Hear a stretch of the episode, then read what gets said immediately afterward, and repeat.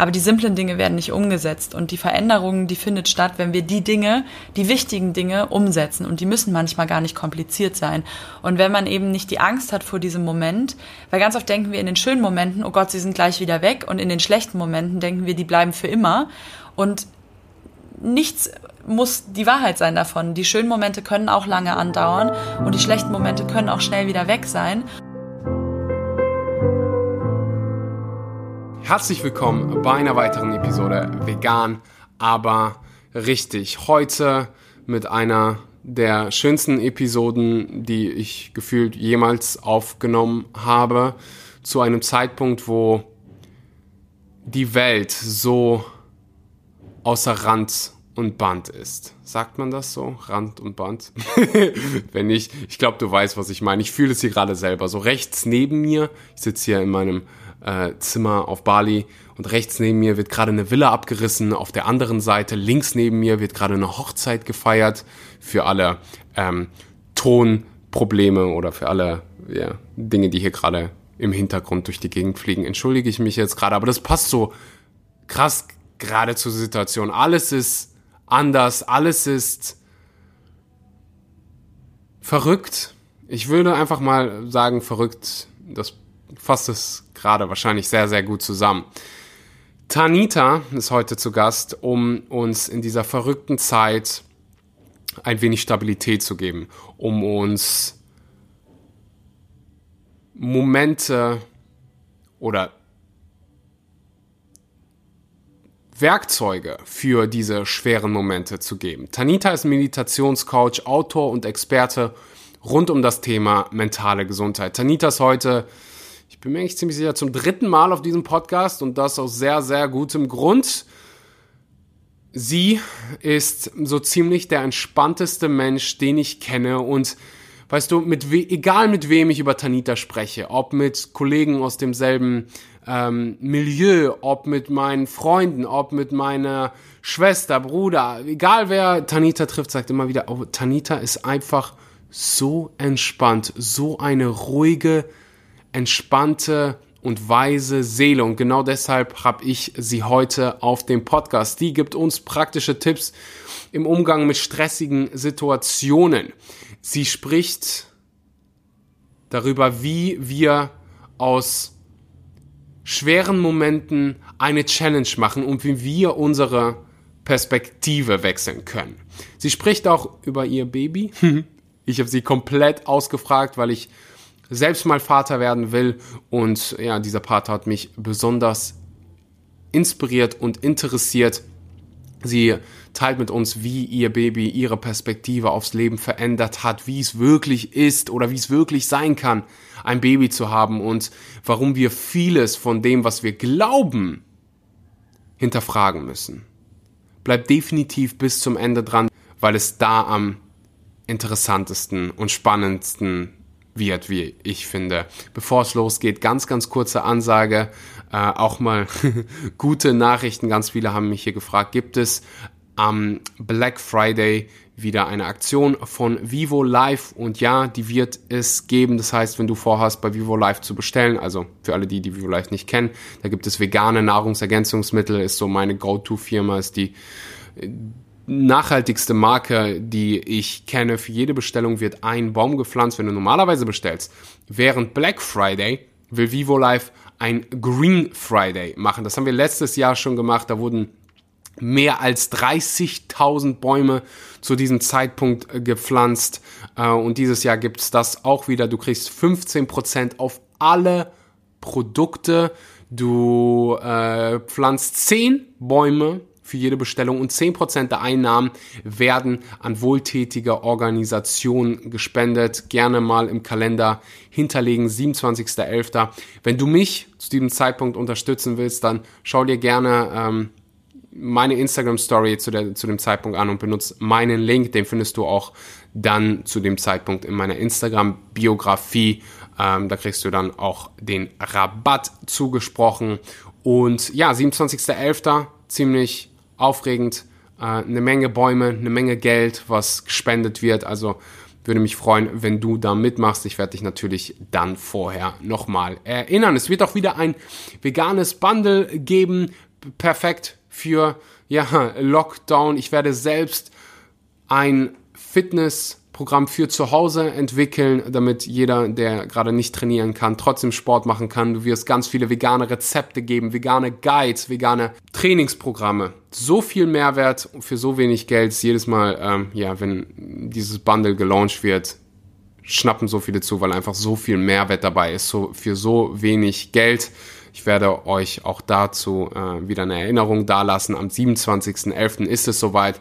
Kurz vorher werdet ihr von mir hören. Das war's von dieser Seite und jetzt ganz, ganz viel Spaß mit der Episode.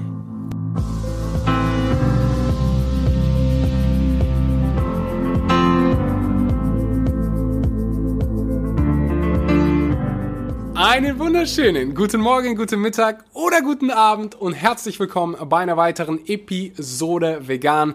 Aber richtig, wie gerade schon angekündigt, sitzt mal wieder, ich glaube zum dritten oder vierten Mal, die ähm, Tanita neben mir. Das letzte Mal, das wir aufgezeichnet haben, war letztes Jahr im Sommer in Berlin, davor mal in Sri Lanka. Wir waren schon auf, äh, auf der ganzen Welt zusammen. Fühlt sich so an. Herzlich, willko herzlich willkommen, Tanita. Hallo Axel, ich freue mich, dass wir jetzt mal wieder auf Bali uns sind. Wir haben tatsächlich, habe ich schon zweimal auch auf Bali eine Folge aufgenommen. Mhm. Ja, tatsächlich. Wir haben uns hier zum ersten Mal auch äh, getroffen. Also ich habe dir geschrieben, oh, äh, ich würde dich gerne auf meinem Podcast haben und du so, oh, cool. Und dann habe ich äh, zufällig gesehen, dass du ähm, auf Bali auch warst zu dem, zu dem Zeitpunkt. Und ähm, ja, Bali verbindet uns irgendwie. So. Letzte Mal, dass wir uns gesprochen haben, so zwölf Monate her, ich würde sagen, bei mir hat sich viel verändert, aber bei dir hat sich noch mehr verändert. du hast ein äh, Baby bekommen. Erstmal im Namen von allen, die hier zuhören, herzlichen Glückwunsch. Dankeschön. Und als ich klein war, warum auch immer, ich weiß nicht, wo das herkommt, wusste ich immer schon, irgendwann will ich mal Vater sein. Mhm. Jetzt frage ich dich natürlich aus, wie ist es, Mutter zu sein? Was sind so, äh, als allererstes mal, ohne irgendeine spezifische Frage zu, erstellen, erzähl, äh, zu stellen, erzähl mal so ein bisschen, was sind so deine Erfahrungen ähm, in Bezug auf Mutter sein? Ich denke, für dich ist es auch neu, ist dein erstes Kind, also natürlich. Definitiv. Also ich wusste auch schon immer, dass ich gerne mal Kinder haben möchte. Mhm. Ähm, geplant war es jetzt noch nicht. Ähm, gewollt von mir aber vom ersten Moment, als ich wusste, dass ich schwanger bin. Und ähm, ich glaube halt auch daran, dass nichts zufällig passiert und mhm. dass alles ähm, einen Sinn und Zweck hat. Und als ich dann letztes Jahr im Mai Schwangerschaftstest gemacht habe, nachdem ich das. Hast du den gemacht, weil du irgendwie Symptome hast? Also Symptome. Oder ich mache heute mal einen Schwan ja, also, Weil solche gibt es ja auch, die irgendwie sagen, oh, ich bin schon sechs Monate schwanger, wusste ich gar nicht. Es gibt tatsächlich Leute, die bekommen ihre Periode noch, bei mir halt nicht. Und das ist natürlich dann, wenn man einen ähm, Zyklus hat, auf den man sich eigentlich verlassen mhm. kann, äh, dann ein Anzeichen hochkommt nicht. Und ich habe das aber am Anfang immer verdrängt und habe irgendwie so gedacht, ach kommt schon, ich fühle mich gar nicht schwanger. Das war immer mhm. so äh, am Anfang Anfang meine Ausrede, aber dann irgendwie bei Tag 45 vom Zyklus habe ich dann gesagt, Timo, wir sollten doch mal ähm, einen Test machen, haben den dann gemacht, ja. Und dann war ich tatsächlich ein bisschen überrascht, weil ich habe echt gedacht, vielleicht ist es einfach auch mal aus dem Rhythmus gekommen, mhm. aber war es nicht und äh, war sehr, sehr ähm, eine sehr, sehr intensive Zeit ab diesem Moment, weil ich eigentlich zu dem Zeitpunkt gedacht habe, jetzt starte ich mal durch so mit dem, was ich mache und mhm. ähm, fokussiere mich mal auf mich und auf äh, ja mein Herzensprojekt Move Your Love, was ich ja mhm. seit ein paar Jahren mache und habe aber immer so ähm, ja nicht mich so ganz darauf fokussiert. Dann haben wir uns ja auch viel unterhalten und dann äh, hast du mir auch gesagt, hey Tanita, mach doch mal ein bisschen öfter eine Podcast-Folge und so. Ich habe gedacht, jetzt nehme ich mir das zu Herzen und jetzt mache ich das mal so richtig. Und dann habe ich gedacht, oh Gott, jetzt werde ich oder bin ich schwanger, ähm, jetzt kann ich das nicht mehr. Das war als erstes mein Gedanke. Ich habe gedacht, wenn ich ein Kind bekomme, dann verändert sich wirklich mein ganzes Leben und ähm, ja, dann, dann habe ich noch viel, viel weniger Zeit. Und äh, das Baby ist im Januar gekommen und ja, was sich verändert hat, natürlich erstmal alles. ähm, auch ähm, obwohl ich bis in der Schwangerschaft eigentlich noch bis zum achten Monat ganz normal weiter meine Sachen gemacht habe wie vorher. Hatte auch noch einen Retreat hier auf Bali im siebten Monat und es hat auch alles gut funktioniert und bin dann zurückgeflogen. Und ähm, ja, nach der Entbindung hat es natürlich ein bisschen gedauert, aber bei mir lief eigentlich alles relativ smooth, auch ähm, ja kurz danach. Mir ging es eigentlich nie irgendwie schlecht oder so. Es war halt einfach nur eine Umgewöhnung, weil man tatsächlich dann irgendwie gefühlt 24-7 so ein kleines Wesen äh, am, mhm. am, Körper hat, dann für die ersten Monate. Und ähm, das Interessante bei mir war, dass ich ähm, am Anfang gedacht habe, ja, es nimmt mir etwas und dann natürlich, äh, wie das oft dann Eltern sagen, es gibt einem ganz, ganz viel. Und mir hat es vor allen Dingen das gegeben, dass ich aufgehört habe, mich nur um mich selbst zu drehen. Also so auch immer zu denken, ich brauche das und ich will aber jetzt das und ich muss aber noch das und eher zu gucken, was braucht halt ein anderes Wesen. Und mhm. im ersten Moment war es halt Hardcore, so zwischenzeitlich, wo ich gedacht habe, weil es ist auch nicht so was, wo man weiß, na, ich mache das jetzt mal für drei Wochen oder für drei Monate. Oder im schlimmsten Fall vielleicht für drei Jahre, wenn man sagt, man macht irgendwie mal einen Bachelor oder man macht irgendwie sowas, aber man weiß einfach nicht so wirklich, wann es aufhört, weil es so auch kein Wochenende gibt. Oder man kann nicht sagen, ich mache jetzt einfach mal Urlaub eine Woche oder zwei und beschäftige mich nicht damit, sondern ich wusste einfach, so jetzt ist es da. Und seitdem durfte ich eigentlich so Hingabe lernen und ähm, vor allen Dingen auch zu lernen, nicht so meine Erwartungen in den Vordergrund zu stellen, wie ich es gerne hätte, sondern eher zu lernen, hinzunehmen, wie es ist und zu lieben, was ist. Und ähm, das war eigentlich somit die größte Veränderung. Das war echt die ersten sechs Monate, ja, sehr, sehr ähm, anstrengend auch zu einem gewissen Punkt. Und jetzt so langsam groovt es sich ein. Mhm. Und, ja. In mir hat deine Schwangerschaft, weil ich habe dich ja währenddessen gesehen und beobachtet, das hat so viel auch in mir bewegt, was meine Glaubenssätze über Schwangerschaft, über ein Baby zu haben, das hat so viele Glaubenssätze einfach verändert und ich habe angefangen, mich zu hinterfragen, hey, wo kommt wo kommen diese Glaubenssätze eigentlich her? Warum denke ich, dass beispielsweise ähm, eine Schwangerschaft so unfassbar hart ist? Mhm. Und dann habe ich überlegt und überlegt und dann hörst du natürlich von Geschichten, du siehst es in der Schule und dann natürlich auch, ich habe so viele Filme als Kind geguckt und in Filmen wird es halt immer so richtig dramatisch äh, dargestellt. Ja, ja. Und auch die Männer leiden so ultra krass darunter. Und dann sehe ich dich und jetzt Malu, dein Baby. Und denke mir nur einfach so, ey, bei so vielen Dingen muss ich mir mal die Frage stellen, wo kommt das eigentlich her? Warum glaube ich das? Was sind so Glaubenssätze, die du ähm, vielleicht vor ein paar Monaten oder als du schwanger geworden äh, bist, noch geglaubt hast, mhm. die du jetzt verändert hast? Also ich habe auch am Anfang, ich habe Diabetes, seitdem ich 17 bin und hatte früher auch Neurodermitis und Migräne und habe eine lange Zeit lang gedacht, ich möchte nicht schwanger werden, weil ich das körperlich einfach nicht aushalte, habe ich gedacht. Ich habe gedacht, ich habe schon so viel, ähm, ja, was mich einfach belastet, auch körperlich. Ähm, und dann noch eine Schwangerschaft on top, das kriege ich nicht hin. Und ähm, Neurodermitis habe ich nicht mehr und Migräne habe ich wirklich selten. Und wenn ich sie habe, weiß ich, woran es liegt, einfach weil ich mich zu sehr anstrenge und nicht mhm. entspanne. Ähm, und ähm, Diabetes, damit komme ich gut klar. Und dann habe ich auch vorher äh, mich mal informiert und dann habe ich so ein paar Infos bekommen, was sich da verändert und was viele Leute mit Diabetes in der Schwangerschaft eben äh, ja auch für Herausforderungen haben. Aber ich habe dann mir gesagt, ich glaube das einfach nicht, weil äh, ganz, ganz viele Menschen, die Diabetes haben, leiden halt sehr unter dieser Krankheit und ich habe eigentlich keinen Nachteil daraus, außer dass ich mich täglich spritzen muss. Aber ich versuche dem keine Schwere zu geben, weil mhm. mir geht's körperlich sonst nicht schlecht. Ich weiß halt, es ist manchmal gefährlich, ähm, was so Unterzuckern angeht. Das heißt, okay, ich habe immer meinen Traubenzucker dabei und ich habe mein Insulin immer dabei und den Rest versuche ich einfach liebevoll anzunehmen, weil das kann ich hoffentlich irgendwann ändern, aber jetzt gerade ist es so, wie es ist. Und dann habe ich auch gedacht, komm, wir gucken einfach mal, wie es während der Schwangerschaft wird. Und ähm, es war einfach gut. Also das war das Schöne, es war einfach gut von Anfang bis Ende. Und die Geburt war zwar unfassbar schmerzhaft, aber war auch ohne Medikamente und ohne Kaiserschnitt. Und ähm, ja. Es, ohne Medikamente? Ja, ja. Ich habe mir gesagt, ich möchte irgendwie keine Spritze oder auch keine Schmerztabletten oder irgendwas nehmen. Und, du äh, bist ein harter Hund. ich habe ganz ehrlich, ich habe mich komplett selbst überschätzt. Seien wir mal ehrlich. Also ich habe gedacht, ich mache ein bisschen Meditation und atme die so raus. Ähm, ich habe dann auch irgendwas gelesen, dass es Orgasmic Birthing gibt, wo man dabei noch so. Da habe ich dann mir gedacht, okay, muss nicht sein. Aber ich habe gedacht, es wird schon nicht so schlimm, weil die Schwangerschaft bis dahin mhm. auch einfach so super smooth war. Aber es war halt einfach unglaublich schmerzhaft. Aber da fand ich es auch okay, weil irgendwie, ich hatte zumindest keine Angst und ich habe halt gehört, wenn man Angst hat, verkrampft das noch mehr.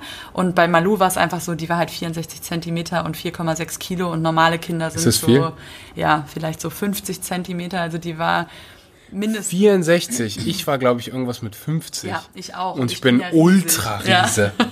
Also die ist der absolute Riese. Im Krankenhaus meinten die, ich glaube, wir haben noch nie ein größeres Kind gehabt als Malu. Und alle Sachen haben nicht gepasst, die wir dabei hatten. Alle Sachen im Krankenhaus haben nicht gepasst. Und es war richtig gut, dass ich vom Frauenarzt vorher nicht gewusst habe, dass sie so groß ist.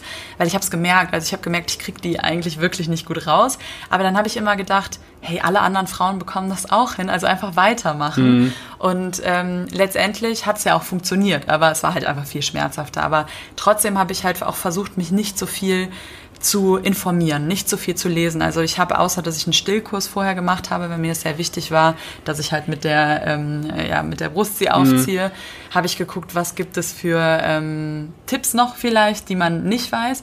Und das war so ein Impuls und das hat mir letztendlich auch total geholfen, einfach, dass man so weiß, man hat verschiedene Positionen, wie man das Kind anlegen kann, weil viele Frauen geben ganz, ganz schnell auf, weil die sagen, es kommt nicht so viel Milch und nicht, dass mein Kind verhungert und dann hören die auf und stellen um auf ähm, ja, Nahrungs- mhm. oder yeah. Formula im Englischen. Ich weiß jetzt gerade das deutsche Wort gar nicht. Ich ja. kenne das Deutsche. Okay. ich glaube, alle wissen, yeah. äh, was wir meinen auf, ähm, ja, einfach ähm, Pulvermilch. Und dann habe ich gedacht, so, nee, das möchte ich auf gar keinen Fall. Und ähm, ja, und das, das hat mir gut geholfen. Aber sonst habe ich auch gar keinen Kurs mehr vorher gemacht. Und ich habe mir dann so einen Crashkurs im Hypnobirthing mit Atmen noch angehört und das habe ich dann versucht zu machen und hatte eine ganz, ganz tolle Hebamme, die zufällig im Krankenhaus war. Wir haben uns dazu entschieden, das im Krankenhaus zu bekommen, das Kind. Und ja, nach acht Stunden war sie da und ja, seitdem merke ich, dass viele Dinge, die ich vorher erwartet hätte, gar nicht so sind, wie sie jetzt gerade mhm, sind. Mhm, zum Beispiel? Also am Anfang haben ja alle gesagt, du schläfst nicht, wenn du ein Kind hast. Oh ja, als du mir das gesagt hast, ist mir oh, ich war so froh. Ich habe immer den Witz mit Mariana gemacht, als ich habe gesagt, so wenn wir Kinder haben, äh, können wir so einen Deal machen, dass äh, du nachts auf, aufwachst, wenn ähm, wenn wenn das Baby schreit und und ich wechsle die Windeln. und sie so, ja, ja, okay, machen, machen wir. Und als ich dann von dir gehört habe, dass du so zehn Stunden schlafen kannst, ich so, Alter, geil.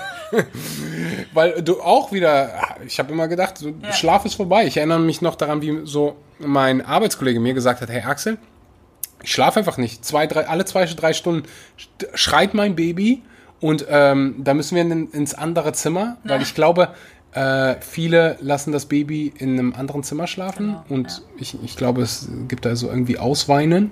Oder wie nennt man das? Ja, Ausrollen. also. Ähm also ich, ich be bemerke schon so als Mann, wenn ich mich mit dem Thema beschäftige, da gibt es so viel ähm, Unwissen und so viele kleine Dinge, die man irgendwie falsch machen kann. Glaube ich einfach. Mhm. Ähm, aber ja, bei den Glaubenssätzen. Schlafen. Oh. Ja, also da, da war es auch gut, weil wir haben gesagt, wir wollen gar nicht so viel lesen, sondern ich habe auch zu Timo gesagt, ich möchte gerne intuitiv gucken, was fühlt sich für mich richtig an. Und ich glaube, da gibt es auch kein richtig oder falsch. Ich, es kommt auch wirklich auf jedes Kind drauf an, wie man das behandelt. Also bei uns war es zum Beispiel am Anfang so, dass Malu sich nicht gerne hat ablegen lassen. Das heißt, ich hatte ganz, ganz, also fast den ganzen Tag ein Tuch also hatte sie am Körper und hatte sie bei mir. Und da haben mir ganz viele Leute gesagt, hey, du verwöhnst die und wenn du die immer am Körper hast, dann wirst du die irgendwann nicht äh, ablegen können und die wird dir permanent am Körper hängen, bis sie zwei drei ist. Und jetzt ist es überhaupt gar kein Problem. Und ich glaube, es gibt immer so einen Tank, der erstmal aufgefüllt werden muss. Und wenn das Kind, ich meine, das kommt hier auf die Welt und kennt das hier alles nicht. Und dann zu erwarten, dass das alleine schläft in einem anderen Raum. Ich meine, in der Natur war es so, dass, ähm, ja, wenn ein Kind alleine irgendwo lag, dann kam halt irgendein Raubtier. Das heißt, dass das Kind bei der Mutter an der Brust einschlafen will, ist einfach Angst ums Überleben, weil wenn die denkt, wenn die Mutter nicht da ist, dann bin ich alleine gelassen so. Und das Gefühl hatte ich auch immer bei Malu, dass sie das am Anfang total brauchte. Und ich habe immer gesagt, wenn sie das braucht, wenn es nicht, ich glaube, es gibt einen Unterschied zwischen das Brauchenkind und das Willenkind. Und ich merke das auch bei ihr heute noch, wenn sie ganz, ganz doll etwas braucht. Ich spüre das. Das ist ein ganz anderes Weinen, als wenn sie einfach nur quengelnd auf den Arm genommen werden will. Und wenn man da einen guten Zugang zu hat und auch, ich glaube, durch das Stillen auch eine gute Verbindung zum Kind hat und eh eine gute Verbindung zu sich hat, dann ist es ganz wichtig, dass die Mutter darauf hört, was sie für Impulse bekommt. Und bei uns natürlich, wenn es so äh, funktioniert hätte, dass ich sie einfach ablege und sie schläft alleine ein, wäre schön gewesen, war aber nicht so. Deswegen habe ich sie oft einfach mit mich mit ihr hingelegt, habe sie an die Brust gelegt und bin mit ihr eingeschlafen. Wenn sie eingeschlafen ist, bin ich leise weggegangen. Dann hat es auch funktioniert. Das dauert viel länger, aber ich weiß, sie ist einfach sicher und das hat uns auch irgendwie, glaube ich, mit dieses, dieses einfach auf sie acht geben und ihr das Gefühl geben, sie ist immer in Sicherheit und es ist immer jemand da und es lässt sie niemand alleine und wir lassen sie nicht einfach schreien. Das muss sie auch nicht lernen, weil sie ist ein, ein kleines Wesen. Hat dazu geführt, dass sie wirklich nachts, sie ist, hat nicht durchgeschlafen, aber sie ist kurz wach geworden, dadurch, dass sie eh bei uns im Bett gepennt hat zwischen uns, hat sie sich bewegt. Ich habe sie an die Brust genommen und bin dabei wieder eingeschlafen. Also seit dem, die erste Nacht habe ich nicht gut geschlafen und ab der zweiten Nacht haben wir eigentlich bis jetzt jede Nacht mindestens mindestens acht Stunden geschlafen. Also ich glaube, ich glaube, es gab mal ein, zwei Nächte, wo sie ein paar Mal wach war. Aber sonst, ja, manchmal hat sie zehn Stunden geschlafen, dann haben wir abends noch gearbeitet, manchmal hat sie zwölf Stunden geschlafen, manchmal hat sie vielleicht sieben Stunden geschlafen, kann auch mal sein. Ich habe das jetzt auch nicht Protokoll geführt, aber es ist wirklich nicht so, wie ich am Anfang gedacht habe. Und mich könntest du mit Schlafentzug foltern. Geht mir genauso. So, ich funktioniere mit wenig Schlaf, aber du willst halt mir nicht langfristig begegnen, wenn, wenn ich zu wenig schlafe. Ja. So, und ich weiß halt einfach, wie schlecht es für deine Gesundheit ist, für dein Immunsystem. Ähm, zu wenig zu schlafen. Deswegen hatte ich so große, ja, fast schon Sorge ja, darum, dass ja. ich äh, dann nicht mehr schlafen kann und alles andere. Wenn du nicht ausreichend schlafst, dann schläfst, dann kannst du auch nicht mehr so gut performen im Fitness oder im, ähm, beim Sport. Ja. Du äh, bist bei der Arbeit oder bei deinem Beruf weniger produktiv. Und all diese Dinge, all diese negativen Dinge. Und dann ist es so eine Abwärtsspirale. Und dann habe ich dich gesehen und Malu gesehen und dachte mir nur so einfach, geil, wenn das möglich ist. Kennst du die Geschichte von Roger Bannister? Nein, welche nicht. Äh, Roger Bannister war ähm, ein Läufer, mhm. der nicht jetzt der allerkrasseste, er war jetzt nicht Usain Bolt seiner mhm. Zeit. Ähm, aber er hat gesagt, ich renne eine Meile unter vier Minuten. Bis dahin hat es noch keiner geschafft. Noch nie irgendjemand gemacht. So, alle waren so 4,20, 4,15 und Ärzte haben gesagt, wenn du eine Meile schneller als vier Minuten rennst, dann kollab kollabierst. kollabierst. du, ist vorbei. Kannst ja. du nicht. Ist menschlich nicht möglich. Gibt so Zeitungsartikel, alles drüber. Und er hat gesagt, der war Student, ich schaff das, ich krieg das hin, hat sich einen Plan gemacht und er hat die vier, er, er hat's geknackt. Als allererster Mensch eine Meile unter vier Minuten. Was denkst du, was danach passiert ist? Die anderen haben es auch hinbekommen.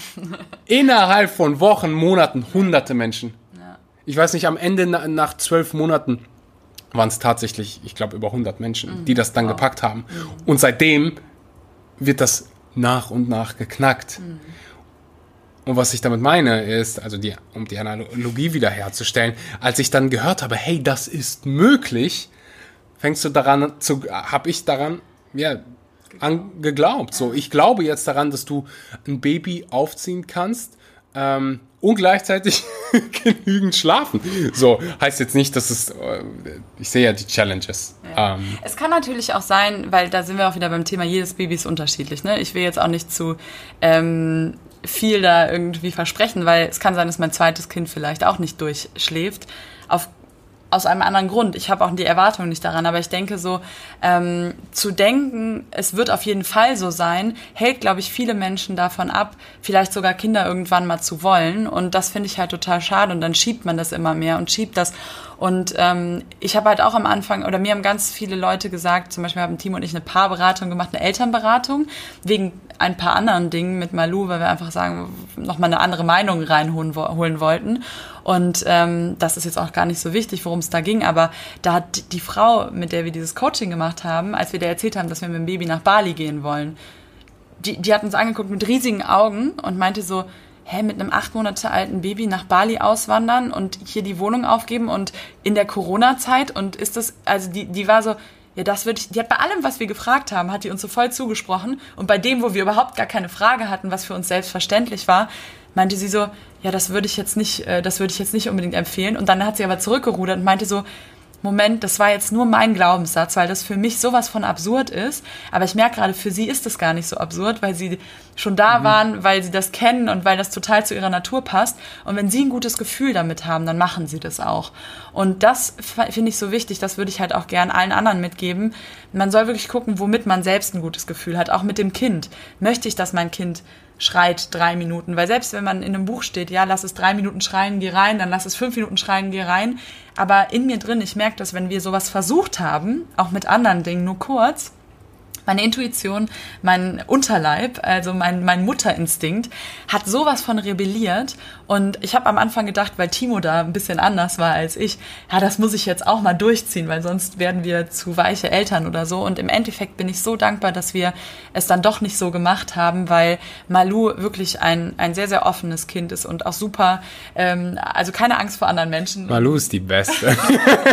das ist so süß, ja. Und ich meine, ich habe nicht so viel Vergleich, aber ich habe wirklich nicht das Gefühl, dass wir irgendwas falsch gemacht haben. Und da bin ich so dankbar, weil ich weiß, okay, ich habe auf mein Bauchgefühl gehört und selbst wenn irgendwas schiefgelaufen wäre, dann hätte ich wenigstens auf mein Bauchgefühl gehört. Aber wenn ich auf andere gehört hätte und dann hätte sich dadurch irgendein Trauma bei ihr äh, entwickelt und ich hätte aber vorher schon gespürt, dass es nicht richtig ist. Ich glaube, das wäre für mich viel, viel schlimmer gewesen, mir das mhm. zu verzeihen. Und ja, das, das würde ich einfach anderen mitgeben. Einfach nicht die Dinge glauben, wie sie alle erzählen, sondern einfach offen sein und dann ja, in dem Moment gucken, was funktioniert und was fühlt sich wirklich gut an. Ja, ich glaube, dieser Instinkt spielt eine riesengroße Rolle. Instinkt, äh, Intuition, mhm. hast, äh, nennen wir es auch so schön, spielt so eine große Rolle im, im Leben und ich glaube, bei sowas Natürlichem wie, einem, wie, ein, wie ein Kind haben, ich glaube, spielt Intuition eine riesengroße Rolle. Mhm. Wir können uns irgendwann nochmal darüber unterhalten, wenn, wenn es dann mal bei mir soweit ist. Oder wenn man nur 18 ist und alles äh, schief gelaufen ist. ich glaube, das ist, glaube ich, schon, ich, ich weiß, dass wie du dich selbst fühlst als, ja. als Mutter, als Eltern, hat so einen großen Einfluss auf dein Kind. Mhm. Und da können wir alle einfach ja sagen, weil ein Kind einfach vor allen Dingen in den ersten Jahren so krass mit der Mutter verbunden ist, so krass, es weiß ja nichts. So, es kommt auf die Welt und hat so gut wie gar keine Ahnung. Und sie lernt ja von wem? Von der Mutter, von dem Vater, wie die zusammen interagieren. So lernt sie ähm, laufen, sprechen, all diese Dinge. Oft sind die ersten Worte ja sogar Mama oder Papa. Mhm. Und ich glaube, dass es in dieser Zeit, in dieser wahrscheinlich anstrengenden Zeit, kann ich mir vorstellen, als Mutter so unfassbar wichtig ist, auf die eigene Gesundheit auch zu achten und all diese Dinge wie meditieren, wie gesund essen, wie auf dich selbst aufzupassen, so unfassbar wichtig sind. Und wenn die Mutter gestresst ist, wird wahrscheinlich auch das Baby das spüren. Vermute ich Auf jetzt mal. Fall. Man sagt ja immer, das wurde schon mit der Muttermilch mitgegeben. Und ich habe das gespürt. Ich hatte zwischen. Das sagen Fußballkommentare auch immer. ist das so? ja. Ich fand es halt so, weil ich habe es einmal selbst gespürt. Ich lag mit Malu im Bett und ich war total gestresst, weil ich hatte auch ein paar Deadlines und ich musste noch Sachen machen. Und sie wollte einfach bei mir sein. Ich musste Meditationen aufnehmen. Und ich, wenn ich weggegangen bin, hat sie bitterlich geweint. Und ich habe gemerkt, ich schaffe das nicht. Und es hat mich innerlich so gestresst. Und dann lag ich da und ich habe gemerkt, wie mein Stress durch die Milch in sie übergeht. Also es hört sich jetzt wieder so mhm. sehr ähm, uh, an, aber es war wirklich so. Und da war dieser Spruch plötzlich in meinem Bewusstsein und ich denke das wirklich, dass eben wir durch die Muttermilch oder auch durch die Energien unfassbar viel mitgeben. Und ich habe jeden Abend, also vielleicht fünf Tage die Woche von, von sieben Tagen, habe ich abends, selbst wenn wir manchmal erst, wenn man Lu erst um elf Uhr eingeschlafen ist, weil es auch manchmal passiert, dass sie dann zwar lange morgens geschlafen, aber erst spät eingeschlafen ist und auch viel geweint hat an, in mhm. den ersten Wochen, habe ich trotzdem noch meditiert. Nachdem sie eingeschlafen ist, habe ich gesagt, ich mache jetzt noch eine halbe Stunde, eine Dreiviertelstunde, ich brauche das. Und dann bin ich mit dieser Meditation, mit dieser Ruhe in den Schlaf gegangen, habe dann acht Stunden geschlafen und dann bin ich morgens aufgewacht und ich war auch wieder fit und mein erster Impuls war dann ganz oft, nee, jetzt einfach schlafen, weil ich bin fertig. Aber ich wusste, diese Extrameile, die, die dient mir, weil ich dann auch diese Ruhe mitnehme und diese Verbindung immer wieder zu mir aufzubauen. Das war, also das würde ich jeder Mama und auch jedem Papa mit Kind empfehlen. Und wenn man sagt, es geht nicht, also dann es geht. Selbst mhm. wenn man eine Stunde weniger, noch weniger schläft, ist es trotzdem besser, als äh, gar nicht zu meditieren, wenn man eben das für sich eben weiß, wie man das macht und äh, ja, auch merkt, dass es gut tut ohne Kind, dann vor allen Dingen mit Kind tut es gut. Also ganz mhm. wichtig. Mhm. Ja. Glaubst du, dass die meisten Dinge, mm, die dein Baby so, also Charaktereigenschaften entwickelt, hat sie schon Charaktereigenschaften entwickelt, wo du sagen würdest, sie ist so und so? Ja. Denkst du, das ist ein das holt die sich von der Mutter, von dem Vater. Was ist so dein persönliches ähm, habe ich am Anfang gedacht. Ich habe am Anfang gedacht, wir, wir werden echt von, unseren, von unserem Umfeld geprägt. Mhm. Sind am Anfang so ein unbeschriebenes Blatt, das habe ich ganz lange gedacht. Und dann habe ich mich natürlich mit Astrologie beschäftigt und vielleicht auch, dass man gewisse Dinge oder sich die Familie aussucht und die Sternenkonstellation und deshalb diesen Charakter mit sich bringt. Aber bei ihr merke ich es wirklich, auch so, dass sie gewisse Eigenschaften hat, ähm, die haben wir ihr nicht vorgelebt. Und die hat sie trotzdem. Also, Zum Beispiel? Ähm, manchmal, also auch wenn sie zu mir will und bei Timo ist und er gibt sie mir nicht direkt, dann pitcht sie ihm einfach ins Gesicht, auch absichtlich, dass es weh tut. Und sie hat ja von uns nie Gewalt bekommen oder irgendwie, dass wir voreinander ihr gezeigt haben, dass wenn wir nicht einig sind, uns gegenseitig ins Gesicht pitchen. Und da sind dann einfach so Emotionen wie Wut oder wie ich will das jetzt nicht, die sich schon äußern im Verhalten. Und ich glaube, dann ist es einfach wichtig, wie zeigen wir mit dem, dem Kind, wie es mit diesen Emotionen umzugehen hat. Aber dass da Wut hochkommt, ich habe immer gesagt, so Kinder haben keinen Hass oder haben keine Wut, wenn die auf die Welt kommen, die lernen das. Und mittlerweile stelle ich das echt so ein bisschen in Frage. das ist ganz, ganz spannend. Glaubst du, dass das vielleicht ein Stück weit Instinkt? Weil jeder Mensch wird ja mit einem Überlebensinstinkt mhm. geboren. Und auch wahrscheinlich mit anderen Instinkten. Mhm. Denkst du, es könnte Instinkt sein? Ich weiß nicht, ob es Instinkt oder Charakter ist.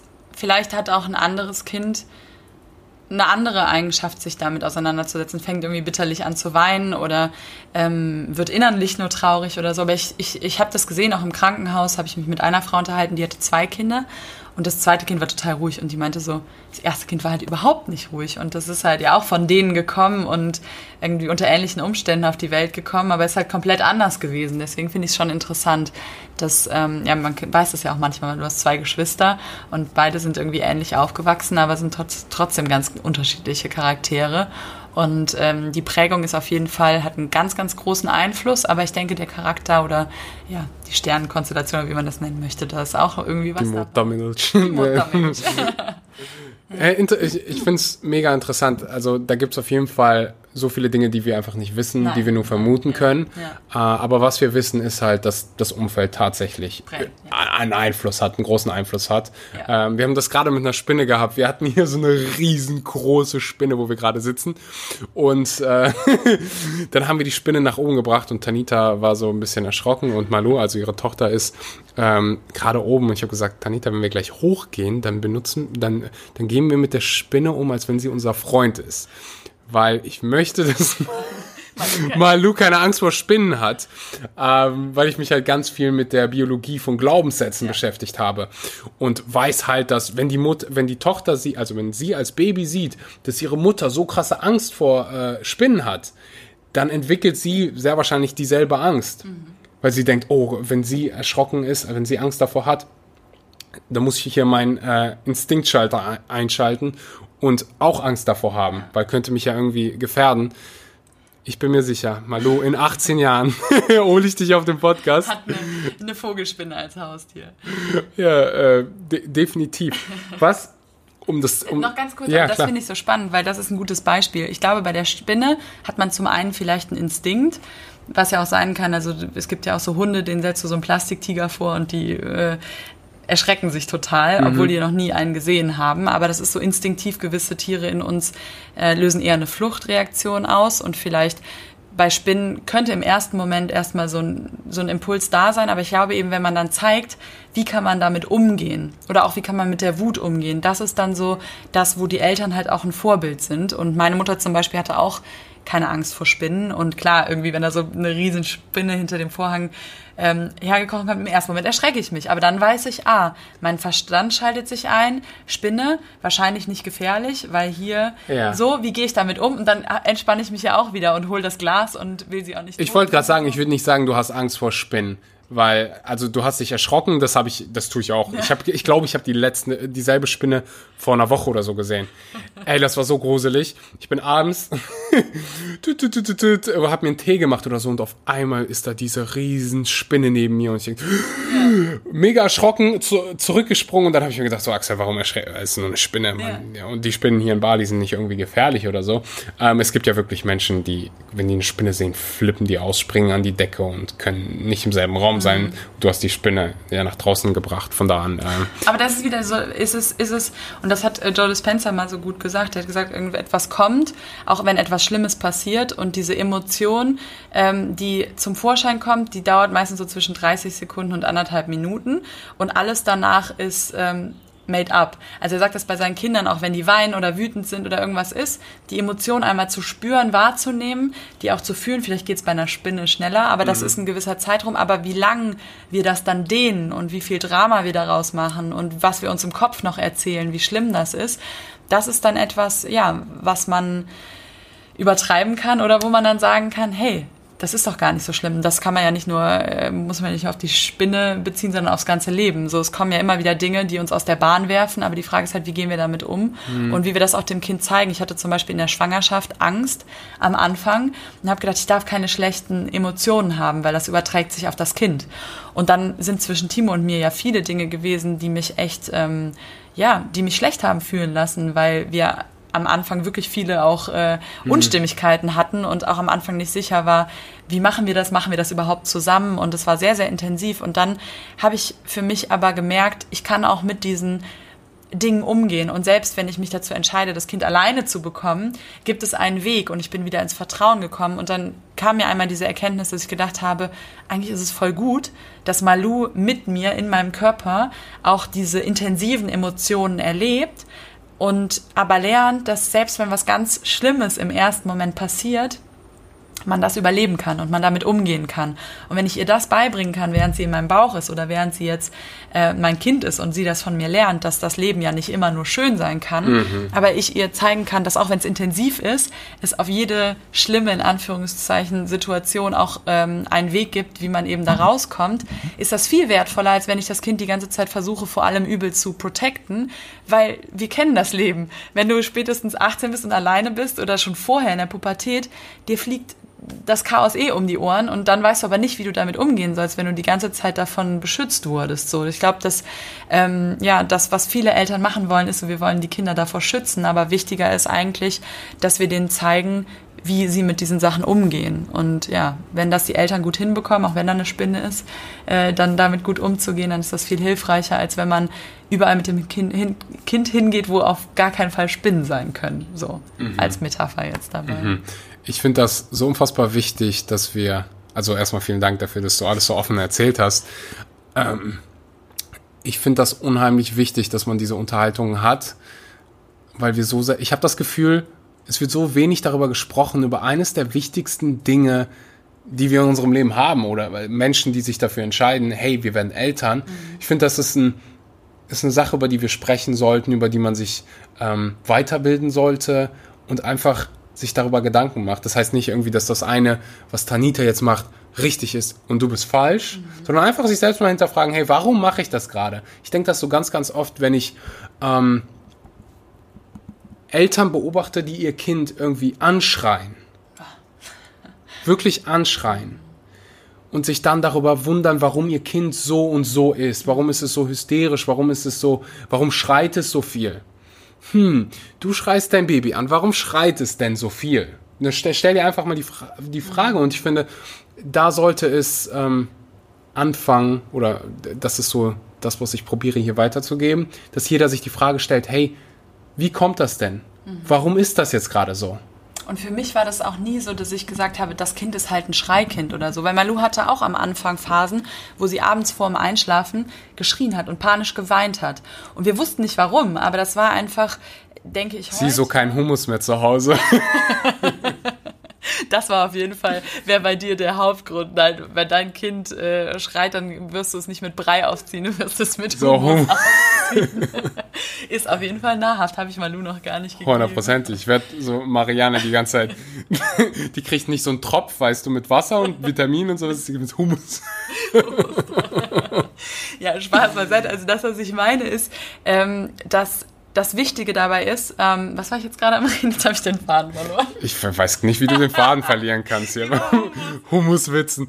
Wir haben darüber gesprochen, also ich habe in den Raum geworfen, dass es unfassbar wichtig ist, sich überhaupt bewusst damit zu beschäftigen und selbst die Verantwortung als Schreien. El genau. Schreien, genau. Schreien, das so. war's. Äh, dass das Kind geschrien hat und dann haben viele gesagt, naja, mein Kind ist auch ein Schreikind. Und dieser Satz war bei mir immer so, nein. Das, wenn ein Baby schreit, dann hat das etwas, was im Mangel ist, da fehlt etwas, das schreit nicht einfach so. Und ganz viele sagen dann ganz schnell, ja, das hat halt Blähung oder das hat halt das. Und ich habe bei Malu immer versucht und Timo auch zu gucken, was ist die Ursache für dieses Schreien? Und dadurch, dass wir uns diese Frage immer wieder gestellt haben, sind wir ganz, ganz schnell dahinter gekommen. Und zum Beispiel am Anfang habe ich einfach gemerkt, ihr fällt dieses Loslassen ähm, total schwer, einfach einzuschlafen. Mhm. Sie hat Angst, glaube ich, loszulassen. Das habe ich richtig gemerkt. Und auch manchmal das Verarbeiten. Wenn am Tag viel passiert ist, hat sie geschrien. Oder wenn sie nicht an der Brust war. Am Anfang habe ich sie sie hat, ich habe sie an die Brust genommen, sie wollte nicht und dann habe ich gedacht, sie will generell nicht, aber dann habe ich irgendwann gelernt, wenn ich sie ein zweites oder ein drittes Mal noch an die Brust nehme, dann will sie doch an die Brust und sie weiß einfach nicht beim ersten Mal, dass sie eigentlich doch will. Und das waren so Dinge, die habe ich gelernt, aber es gab immer einen Grund fürs Schreien und das möchte ich irgendwie allen nochmal mitgeben und das ist auch eine Sache, glaube ich, die kann man wirklich falsch machen, wenn man denkt, ja, das Kind schreit halt, weil Kinder schreien halt. Und ich glaube nicht, dass Kinder einfach nur schreien. Die haben immer einen Grund. Selbst wenn der Grund nur ist, dass es denen zu viel war. Oder selbst der Grund ist, dass ein Pups quer hängt. Dann hat es ja einen Grund. Es schreit nicht ohne Grund. Und das merke ich immer bei Eltern auch. Wenn die dann irgendwann so genervt vom Schreien sind und die schalten dann einfach auf Durchzug, das ist so schade, weil dann, glaube ich, ich kann es nachvollziehen. Irgendwann denkt man sich, am liebsten würde ich das Kind gerade aus dem Fenster schmeißen. So dieser Zeitpunkt kommt irgendwann, wenn man sich nicht mehr zu helfen weiß. Aber dann trotzdem zu, zu gucken, was kann ich noch machen, was kann ich anders machen und ähm, ja, wie kann ich diesem Wesen doch noch helfen. Das ist etwas, was ich für mich jetzt gelernt habe, ähm, ja, wo ich auch super glücklich bin, dass ich das verstanden habe und ich jetzt immer wieder merke oder immer schneller merke, hey, Malu hat irgendwas und sie sagt mir auch, was sie braucht, obwohl sie noch nicht sprechen kann. Und wenn man wirklich zuhört, bekommt man auch eine Antwort. Mhm. Ja, mega, mega, mega interessant. Und ich kann mir vorstellen, dass man an diesen Punkt kommt, wo man, äh, ich hatte das bei meinem Halbbruder. Mhm. Ich hab, wusstest du, dass ich einen Halbbruder habe? Habe ich das mal erzählt? Nee, ich glaube, ich kenne nur. Na, ich hatte auf jeden Fall einen Halbbruder. Ja. Und ähm, mein Vater und Stiefmutter, die waren, äh, die haben wie soll ich das jetzt hier formulieren? Die hatten mit sich selbst zu kämpfen. Ja. Also habe ich ganz oft äh, auf das Baby, auf Mark äh, aufgepasst. Mhm. Und manchmal gab es dann halt diese Momente, wo er dann geschrien hat. Ich habe mir so gedacht, so, äh, was kann ich machen? Mhm. Und da, da, kann ich schon verstehen, dass manche Eltern irgendwie frustriert sind und dann, äh, keine Ahnung, irgendwie jemanden Schnuller in den Mund stecken oder was weiß ich, das Kind dann einfach sagen, oh, vielleicht muss ich es einfach in einen anderen Raum packen, isoliert und es muss halt einfach schreien. Äh, äh, einfach aus Mangel und aus Frustration. Mhm. Ähm, aber ja, ich glaube, wir haben hier so den einen oder anderen Denkanstoß äh, an, die, an den Tag gebracht für den einen oder anderen Vater und für die eine oder andere Mutter hier, wo man einfach sagt, hey, ist das wirklich so? Oder wo, warum glaube ich, dass es so ist? Und gibt es vielleicht eine bessere Alternative? Weil du hast gerade gesagt, man kann einige Dinge falsch machen. Du kannst deine Kinder schlagen. Und da da gibt es in meiner, in meiner Welt, hat es nur Nachteile. Mhm. So, es gibt dann diesen Vorteil, ja, aber wie willst du einem Kind Disziplin beibringen? Geht auch andere Wege. Ich glaube einfach, dass wir uns alle damit beschäftigen müssen und dass, wenn, wenn jetzt beispielsweise irgendwie Eltern ihre Kinder schlagen und wenn du dir die Statistiken anguckst, dann bekomme ich jedes Mal Gänsehaut, mhm. wie viele Familien, wo, wo Gewalt einfach normal ist. Mhm. Und du guckst dir einfach an, du machst alles nur noch so viel schlimmer mit Gewalt. Ja. Und die meisten checken es einfach nicht. Die wurden selbst geschlagen. Und das Schlimme ist, so ein Kind ist viel, viel ähm, kleiner und hilfloser und äh, schwächer. Und da ist es einfach, das ist einfach unfair. Also da braucht man noch nicht mal über Erziehung oder sonst irgendwas, aber ähm, die, diese Schwäche und ähm, ja, sich einfach das zum Vorteil zu nehmen, dass man halt größer ist. Das ist halt, ich, ich, ich finde, dass, äh, wenn man da mal reinfühlt, Mhm. Ja, nicht in der Wut. In der Wut kann ich es nachvollziehen. Ja, ähm, dass man Wut bekommt und dass man dann am liebsten eine hauen würde. Aber wenn man jetzt jemandem über gegenübersteht und ich dir gegenüberstehe und dir eine lange, dann kannst du mir wenigstens eine zurücklangen. Ja, das ist auch nicht cool. Ja, du bist eine Frau. Nee, nee, nee, nee, nee. ja, gut, aber das ist nochmal was anderes. Ich bin erwachsen. Ich bin. Ja, weißt ja, ich weiß warum. Für mich, aber bei einem Kind ist das für mich nochmal was anderes, weil so ein Kind, das kann sich nicht wehren und das ist etwas, wo ich einfach denke, das ist einfach nicht fair. Also es ist überhaupt das geht einfach nicht. Also das ist sowas, wo wirklich so mein, mein ganz tiefer Instinkt oder auch wenn ich das bei jemand anderem sehe oder mitbekomme, ich will dann auch einfach retten. Also es ist so, das, da braucht man gar nicht für mich drüber diskutieren. Das, ähm, ja, das, das führt nirgendwo hin. Und ja, das ist einfach so krass, weil nirgends drüber gesprochen wird. Ja. Aber es ist halt einfach so, du, du ziehst dir die Statistiken rein. Ich habe neulich eine Podcast-Episode gemacht, deswegen habe ich das noch so auf dem Schirm du guckst dir die Zahlen an und denkst einfach so, oh, wie kann das normal sein ja. heutzutage? Ja. Aber es ist halt so ein, ich glaube, ist es so ein Loop. So unsere oder die Eltern, die das machen, meine Eltern, haben es von ihren Eltern ge gelernt.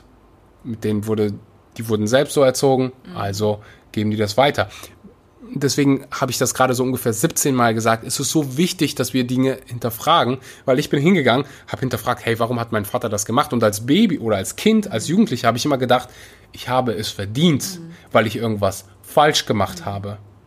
Bis ich mir irgendwann mal die Frage stelle, was geht da eigentlich gerade ab in deinem Kopf? Mhm. Du als Kind du wurdest von diesem Menschen quasi erzogen. Hast all diese Dinge gelernt von diesem Menschen und von dem Umfeld und du bist ein Kind und du bist so klein ja. und du wirst geschlagen, ja. weil die Person dir gegenüber mit sich selbst gerade nicht im Reinen ist. Warum soll's, warum, warum sollte ich das weiterführen? Warum sollte ich das an meine Kinder weitergeben? Um denen Disziplin beizubringen? Und es das ist eben das, du kannst einfach, äh, viele Eltern erwarten von ihren Kindern etwas, was sie selber nicht sind. Und ähm, ja, halt so ein guter Punkt. Ja. Ich weiß noch, wie mein, mein Bruder dafür geschlagen, darf ich das hier sagen? Ich glaube schon. Oder bei uns in der Familie war es so ein absolutes No-Go zu rauchen. Mhm. Rate mal, wie viele geraucht haben mhm. und wo das hergekommen ist. Mhm so, wenn du als Vater rauchst und dann erwart, weißt du, es macht halt einfach gar keinen Sinn und das passt so perfekt zu dem, was du gerade gesagt hast. Und, und deswegen denke ich, ich weiß noch nicht mal, ob wir uns so viel informieren müssen, sondern es ist so wichtig als Eltern, das, was wir unseren weiter, Kindern weitergeben wollen, selbst umzusetzen und selbst zu leben. Und ähm, wenn, wenn wir dann liebevoll sind und respektvoll mit uns selbst umgehen und respektvoll mit anderen Menschen umgehen, ähm, dann ja, machen das die Kinder meiner Meinung nach auch. Und oft ist es so, dass zum Beispiel Leute sagen, ähm, Eltern sagen ja zu den Kindern, ja, sie sollen teilen, aber selber ähm, am Anfang wird das so eingeordnet, ja, das ist dir und das ist der anderen Person und die sind so inkonsequent in ihren, ähm, ja, auch in ihren Anforderungen an die Kinder. Und die Kinder sind eigentlich total simpel. Die sehen, was macht Mama oder was sollte ich einmal machen, dann mache ich das wieder. Und für mich ist dann so, was kann ich Malu mitgeben? Die simplen Dinge. Ich bin freundlich und dann sage ich nicht, ich bin nur freundlich zu der Person und zu der Person nicht, sondern wenn ich möchte, dass Malu freundlich ist, dann muss ich ihr eigentlich auch immer Freundlichkeit spiegeln, so.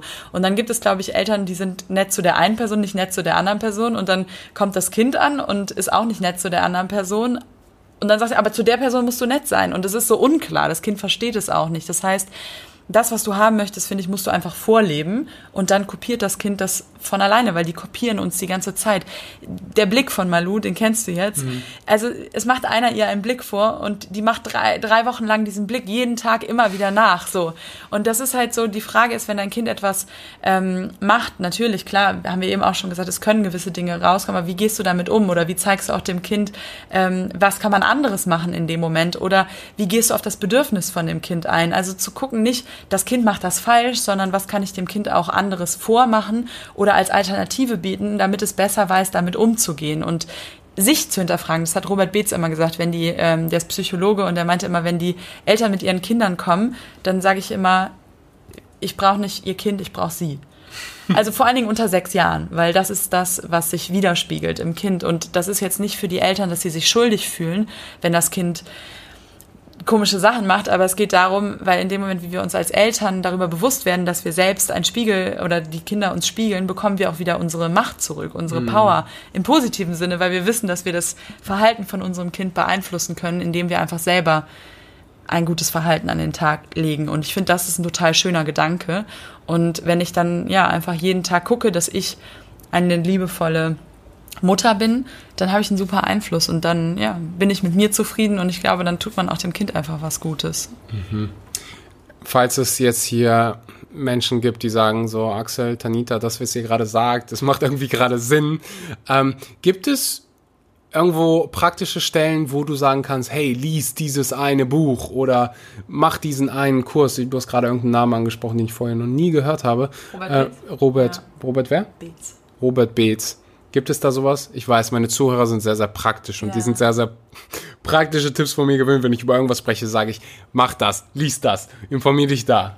Ich mag die Sachen von Robert Betz wirklich sehr, sehr gerne, weil ähm, er ist aus dem Rheinland und hat einfach eine sehr, sehr amüsante auch Sichtweise und wie er die Dinge schildert. Und sie sind sehr einfach, aber auch ja sehr tief. Also von ihm mag ich das. Aber ich habe tatsächlich selbst übers Mama-Sein kein einziges Buch gelesen, mhm. ähm, sondern ich habe mich einfach die letzten Jahre ganz, ganz intensiv mit mir beschäftigt, mit meinem Seelenfrieden und versucht das einfach ja weiterzugeben und jeden Tag weiter aufrechtzuerhalten, um halt ja die liebevolle Mutter zu sein, die ich selbst gern sein möchte und ähm, das ist halt auch einfach ähm, ja Training jeden Tag aufs Neue. Immer dann, wenn es schwierig wird und immer dann, wenn meine Trigger äh, getriggert sind und ähm, ja, das, das ist einfach dann, dann ganz viel Bewusstseinsarbeit, aber ja.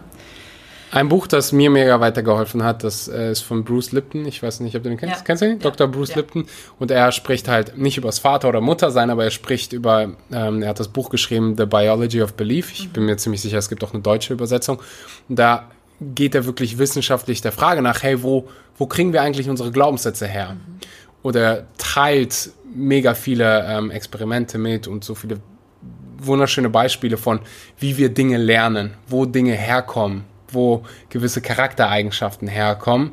Ähm, und das Buch kann ich hier äh, jedem so oder so empfehlen. Du hast gerade von der Pandemie oder irgendwann hast du mal das Wort Pandemie benutzt und der Challenge, ein Kind während dieser Zeit zu haben. Jetzt wirst du von allen Menschen, die ich kenne, egal ob du meine Schwester getroffen hast, meine Freundin, irgendwelche Freunde, die sagen mir immer wieder dasselbe. Tanita ist der entspannteste Mensch, den ich kenne. Tanita ist der freundlichste Mensch, den ich kenne. Tanita ist so eine wunderbare Seele. Stimme ich zu. genau dasselbe habe ich auch zu Mariana ja, gesagt. Nee, das, das meine ich. Du bist halt immer so ultra tiefenentspannt. Ähm, jetzt ist meine Frage einfach, weil wir eben diese Pandemie haben. Ist selbst die tiefenentspannte Tanita selbst manchmal nicht so tiefenentspannt? Und wenn ja, wie gehst du mit diesen nicht so entspannten Momenten um? Also ich würde sagen, dass meine Tiefenentspannung nichts äh, mit dem Zustand der Pandemie in Anführungsstrichen zu tun hat. Ähm, aber das liegt auch einfach daran, dass ich dieses ganze Thema so unfassbar komplex finde und immer noch nicht weiß, wo ich stehe und wem ich da glauben soll und was in der Welt gerade los ist und weil ich keinen direkten Einfluss darauf gerade habe, ähm, ich da auch gar nicht so viel Aufmerksamkeit drauf lege, weil ich wirklich mit meinem Kind und mit meinem persönlichen Leben gerade so viel zu tun habe, dass ich mir einfach ganz bewusst die Frage gestellt habe, habe ich noch Kapazitäten, um da etwas zu beeinflussen in dem Moment? Und ich bekomme immer Dinge wieder von gewissen Seiten und bin auch super offen und höre viel. Und das, was mich eigentlich im Moment manchmal mitnimmt, ist jetzt nicht die Tatsache, wie es ist, sondern dass ich glaube, wie du auch eben gerade gesagt hast, ähm, kollektiv den, die Anspannung von anderen Menschen auch spüre. Mhm. Und ähm, ich denke immer, oder ich glaube für mich, dass ich beschützt bin da, wo ich bin und ähm, dass ich auch, egal was mir passiert, immer durch meine Sichtweise gut damit umgehen kann. Deswegen bin ich selbst deswegen nicht im Stress so sehr. Aber ähm, ich denke, gerade in dieser Zeit ist es wichtig, mit seinem Licht und mit seiner Wahrheit verbunden zu bleiben und mit sich selbst verbunden zu bleiben und eben diese Freundlichkeit und dieses Miteinander ähm, im Herzen immer weiter auszubauen und eben nicht in die Angst zu gehen und nicht in den, ähm, wir müssen uns voreinander schützen oder ähm, ja, in diese Angst reinzugehen, weil das eine niedrige Schwingung ist. Und wenn wir in dieser niedrigen Schwingung sind und daran glauben, dass jetzt gerade ein Virus eine Bedrohung ist, dann ähm, dient uns das nicht, weil dann geht unser Immunsystem noch mehr in den Keller durch den Stress, den wir uns machen, durch die Angst, die wir haben. Und ähm, dann ist das auch, äh, ja, dann bieten wir diesen Viren ein, ein, ein gutes Milieu. Deswegen sage ich so, dass was wichtig ist, ist halt wirklich so seine Wahrheit zu leben, seine Liebe zu leben, was ich ja auch immer sage, und mit sich selbst in Verbundenheit zu sein und liebevoll den Menschen gegenüber zu sein, die jetzt gerade da sind und auch dem Leben gegenüber zu sein, was wir jetzt gerade vor uns haben, in welcher Art und Weise das auch gerade ist. Und das mache ich jeden Tag aufs Neue, völlig äh, egal eigentlich, welche Umstände da jetzt gerade sind. Ich gucke mal, was ist jetzt gerade bei mir vor Augen und wie kann ich das lieben, was jetzt gerade mir vor Augen ist, was ich mir mit erschaffen habe oder was vielleicht mhm. ich mir nicht bewusst erschaffen habe, aber ja. Was machst du in so, solchen Momenten, wo du wo du dich selbst dabei beobachtest, hey, jetzt gerade habe ich einen schlechten Moment. Gibt es da irgendwas? Mhm. Atmen. Danke. das sage ich auch so oft und es ist so krass. Es ist so eine simple Antwort. Und Menschen gucken mich immer so an, wenn ich dann anfange zu atmen. Mhm. Aber jedes Mal, wenn wir gestresst sind, wenn wir genervt sind, wenn wir frustriert sind, wenn wir traurig sind, oft, wenn wir hektisch sind, hören wir auf zu atmen. Und wirklich so einfache Atemübungen können so viel wegnehmen und manchmal vergessen, ich, ich weiß es selber, ich weiß Klar, es und ich vergesse ja, es. Ja. So bis ich dann nach 30 Minuten mal auf die Idee komme, wie wär's mal, wenn du jetzt einmal richtig tief Luft, man sagt, wie, wie ist dieses, einfach mal tief durchatmen.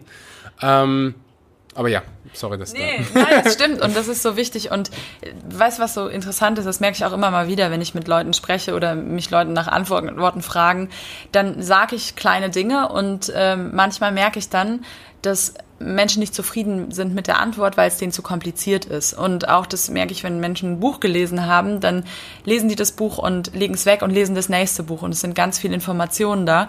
Aber die simplen Dinge werden nicht umgesetzt. Und die Veränderung, die findet statt, wenn wir die Dinge, die wichtigen Dinge umsetzen. Und die müssen manchmal gar nicht kompliziert sein. Und wenn man eben nicht die Angst hat vor diesem Moment, weil ganz oft denken wir in den schönen Momenten, oh Gott, sie sind gleich wieder weg. Und in den schlechten Momenten denken wir, die bleiben für immer. Und nichts muss die Wahrheit sein davon. Die schönen Momente können auch lange andauern und die schlechten Momente können auch schnell wieder weg sein. Und selbst wenn sie mal ein bisschen dauern, wenn wir die Angst davor verlieren und die Wertung daraus nehmen, sondern wirklich einfach mal atmen und beobachten und sagen, ja, jetzt geht's mir gerade mal richtig scheiße und ich atme mal und ich nehme das gerade an, dass das so ist, dann nach diesem Atmen denkt man schon, hoch, krass, jetzt ist ja wieder vorbei. Und das ist so interessant und es ist so leicht. Und es ist ja auch schön, dass es mal leicht sein darf. Also deswegen denke ich, ist es eigentlich schön, dass, es, dass die Antwort nicht so kompliziert sein muss. Ich glaube persönlich, so viele Dinge im Leben sind simpel. Ja. Wenn ich jetzt irgendwie an Sport denke, wenn du mich fragst, Herr Axel, und die Frage kommt mir ziemlich häufig in die Quere, wie, wie werde ich fit? Wie ja. kann ich fit aussehen? Wie kann ich so einen Körper haben wie du? Die Antwort ist simpel. Ernähr dich gesund und mach regelmäßig progressiv Sport. So ist eine ziemlich simple Antwort. Oder ein Baby die ganze Zeit. Oder heb Ich mache seit anderthalb Jahren gar keinen Sport und mich fragen immer alle, was ich mit meinen Armen mache. Ich hatte mal Lou für 15 Minuten, danach war ich komplett am, am Schwitzen und äh, das, äh, das, das gilt definitiv als Sport. So, dich 20 Minuten mit einem Baby beschäftigen. Jedes Mal den Löffel aufheben und squatten, wenn er runterfällt. Ja, oder ich habe halt äh, die ganze Zeit so hochgehoben, aber ja, definitiv die meisten Dinge die meisten wichtigen Dinge sind, sind, sind simpel. Ich würde nicht sagen einfach, ich würde sagen simpel, stimmt, ja. nicht einfach, ja. aber äh, definitiv simpel und sowas wie atmen ist. Also du gehst wirklich hin, negativer Moment, atmen. Oder du Kann auch manchmal überhaupt nicht einfach sein, das stimmt. Die Atmung zu wissen, ich muss atmen, das ist simpel, aber es kann auch super schmerzvoll sein. Also gerade als Frau merke ich das manchmal, wenn ich dann in den Unterleib atmen soll, wie verkrampft der ist. Und dann richtigen runden Bauch zu machen und da richtig viel Luft reinzubekommen, ist manchmal nicht einfach, aber es ist eine simple Technik. So, wir versuchen es immer wieder und trainieren das. Und je öfter man das macht, bewusst, umso besser funktioniert es. Und das ist halt mit allem so. Man mhm. muss einfach trainieren. Äh, woher weißt du, in welche Stelle du atmen sollst? Oder? Ich gucke immer da, wo es gerade ähm, eng ist. Hm. Willst du gerne Analogie mit Unterleib, aber egal. Ich weiß definitiv, was du meinst. Ich habe das, ähm, also für jeden, der jetzt gerade zuhört und denkt, wo, worüber reden die da gerade? Vielleicht hattest du schon mal ein Kloß im Hals. Das wäre ein Beispiel, ne, im, Hals. Im Hals. Ich habe das, ähm, oder ein Stein im Bauch, sagt ja. man auch. Im Magen oder so. Ja, Stein, ich glaube Stein im Bauch. Ja äh, was, also Hals, dann gibt es auch Herz, so diesen Ultra-Herzschmerz. Stiche oder so. Herzstiche. Also ich mache ja viel mit den Chakren, aber jetzt, mhm. wenn wir jetzt damit anfangen, müssen wir noch drei Stunden wahrscheinlich dranhängen. Das will ich jetzt auch nicht. Aber also sogar, vielleicht, weil du ja sagst, die Leute mögen es gerne praktisch. Ähm, wenn zum Beispiel, ich fange jetzt mal ähm, im Unterleib an bei Frauen, wenn es da eng ist, dann hat das irgendwie echt viel damit zu tun, dass oft der Solarplexus ähm, mhm. verkrampft ist. Und wenn der Solarplexus verkrampft ist, wenn wir zum Beispiel viel kontrollieren wollen und viel ähm, Anspannen und Wut haben und auch Aggressionen haben, dann geht das untere Chakra zu, also da, wo der Genuss auch steckt und die Freude im Leben und auch die Emotionen, die gesunden Emotionen und auch das Herz zu. Das heißt, die Chakren funktionieren oft in Wechselwirkung und dann wird alles eng und dann gucke ich, zum einen entweder, wie kann ich den Bereich weiten, indem ich meine Hände auf den Unterleib lege und da reinatme, oder auch vielleicht erstmal meine Hände auf den Solarplexus lege und diesen Bereich beruhige und diesen Bereich sage, hey, du musst nicht kämpfen, du brauchst dich nicht so zusammenkrampfen und den anderen Bereichen, deinem Herz und deinem Genussbereich, die Energie wegziehen. Du kannst dich entspannen und so geht das in Wechselwirkung, auch mit dem Halschakra. Also wenn dann auch manchmal das Solarplexus so eng ist ähm, und so kontrolliert ist, dann geht es auch aufs Halschakra und dann wirklich mal in diese Bereiche reinführen und einfach mal bewusst die Hände drauflegen, liebevolle Energie reinmachen oder reinatmen und diese Dinge eben bewusst spüren und auch da reinatmen und dann löst sich eine Sache und dann lösen sich auch auf die anderen Dinge. Und da kann man an sich selbst, ähm, der Körper sagt einem das ganz, ganz simpel. Oft, wo steckt es und mhm. wo ist das Problem? Und oft auch so, wenn im, im Hals ein Kloß ist, ist es einfach, weil man gewisse Dinge zum Beispiel nicht ausdrückt oder weil die Hormone total wirr sind, weil ganz, ganz viele Emotionen durch den Körper gehen und da ist einfach die Schilddrüse. Und dann wird es schwer in diesem Bereich, da auch einfach mal die Hände drauflegen. Es gibt auch ähm, Schilddrüsenmassagen, da gibt es ganz viele Sachen, die kann man mal googeln. Also es ist äh, super, super interessant und super aufschlussreich. Also mhm. man spürt es wirklich, wo ist der Bereich, wo ist der eng und da einfach mal Aufmerksamkeit und ein bisschen Liebe reingeben, würde ich jetzt sagen in meinen Worten. Mhm. Eine praktische Sache, die ich hier noch äh, teilen darf, das habe ich von einem Mönch gelernt. Jedes Mal, und das ist so einer der Challenges, die ich regelmäßig habe, dieses, ich will permanent wachsen. Ich will permanent besser werden. Ich will, ich glaube, zu einem gewissen Grade haben wir, haben, hat jeder Mensch das. So, bei mir wird es, kommt es manchmal zu diesem Punkt, wo ich sage, pff, warum bin ich jetzt gerade noch nicht da, weißt du? Ich mache so viel, ich arbeite so hart, ich werde immer besser und das, das und das. Und dann kommen all diese Gedanken auf und dann spüre ich es meistens so im Solarplexus und am Herzen, so in diesem Bereich. Und da wurde mir gesagt, hey Axel, pack einfach mal deine, deine, deine Hand auf dein Herz, atme tief durch und sag dir selbst, du bist jetzt gerade genau da, wo du sein sollst. Und Mariana könnte die Geschichten davon erzählen. In diesem einen Moment bin ich so, oh nein, oh nein, oh nein, ich mach das fünf, sechs Mal und ich bin wie ausgewechselt, wie ein anderer Mensch. Und das habe ich so, oh, gestern Abend hatte ich wieder so einen Moment. Ich saß da und ich habe nur diese einfache Übung gemacht und danach ging es mir so viel besser. Diese simple Übung, es hat natürlich irgendwie Überwindung äh, gekostet und diesen Momenten fühlst du dich oft wie, oder dein Ego übernimmt und sagt, fokussier dich mal lieber weiter auf all die Dinge, die gerade schlecht sind. Mhm. Aber oft sind es diese simplen Unterbrechungen und wieder, und das passt so wunderbar zu dem, was du am Anfang gesagt hast, dich einfach hinzugeben und mal für eine Sekunde wie ein Baby zu weinen und einfach mal zu akzeptieren, was gerade da ist. Ja den Widerstand vor allen Dingen loslösen von dem, was gerade da ist. Also wir wehren uns so oft gegen das, was gerade da ist oder sagen, es sollte anders sein. Ich bin gerade noch nicht genug, das ist noch nicht genug. Und diesen Widerstand aufgeben, der eben im Solarplexus sitzt und einfach mal anzunehmen, was jetzt gerade ist.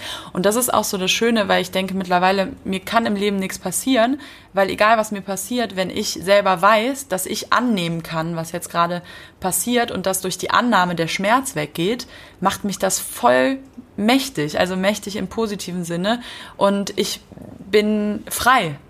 Weil egal was passiert, wenn ich den Widerstand auflöse und einfach sage, es ist jetzt, was es ist, und ich nehme das jetzt an und ich wehre mich nicht dagegen, äh, für den Moment bin ich im Frieden.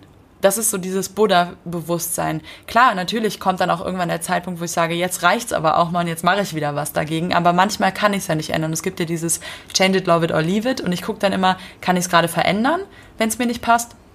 Kann ich? Okay, dann mache ich es. Und wenn nicht, dann nicht. Dann gibt's äh, love it. Ja, kann ich es annehmen?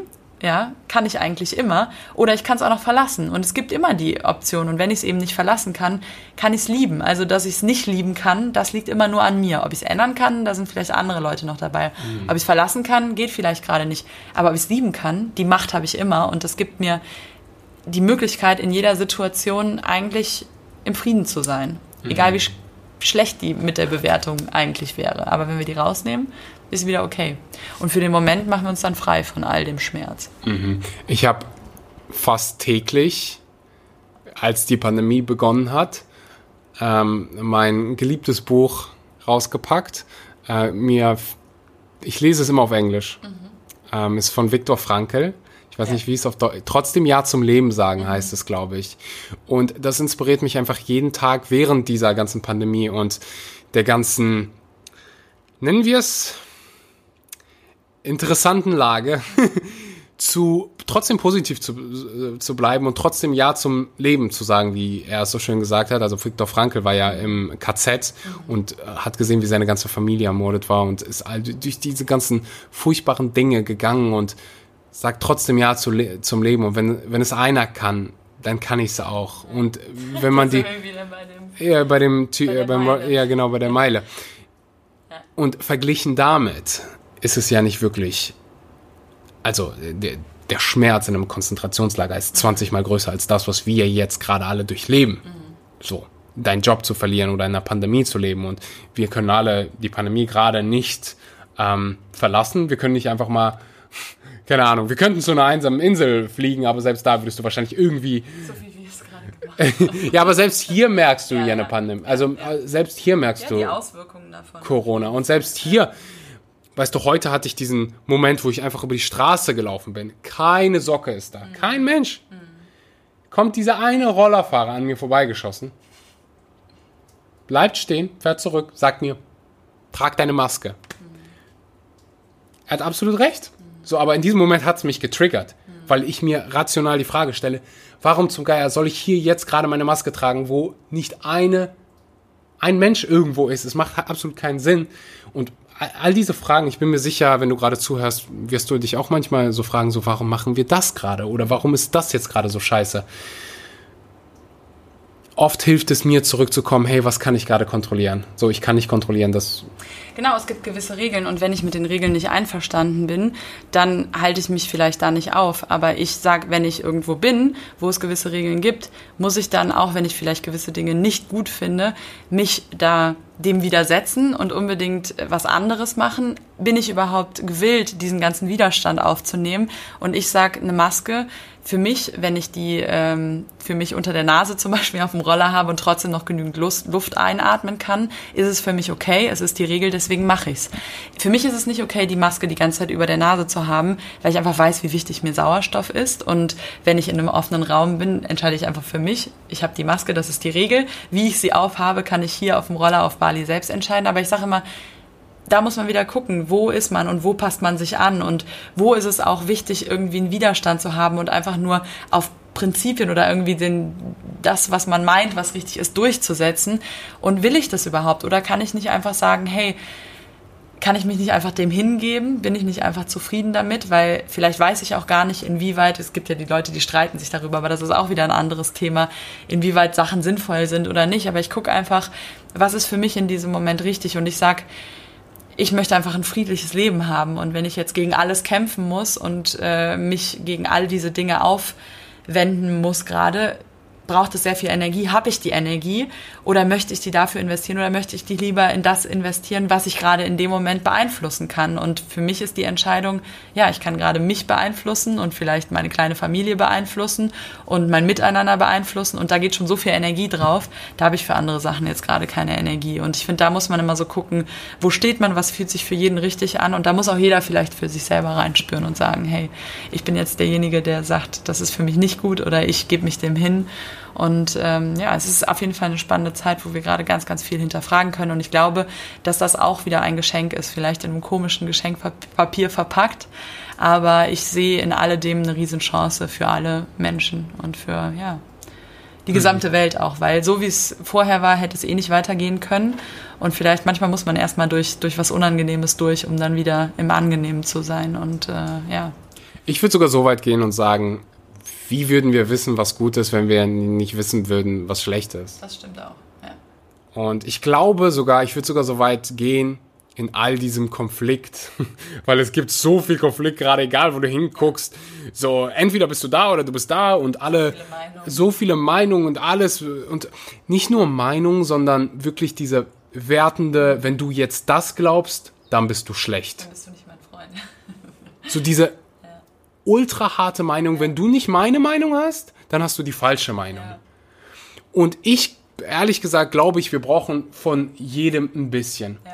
Wir brauchen die Menschen, die ähm, sich an alle Regeln halten oder die, die, die, wir brauchen die Menschen, die auch Widerstand zeigen. Wir brauchen vielleicht sogar die Menschen, die irgendwelche Verschwörungstheorien ähm, vertreten. So, ich glaube, als Gesellschaft brauchen wir das, um zu wachsen.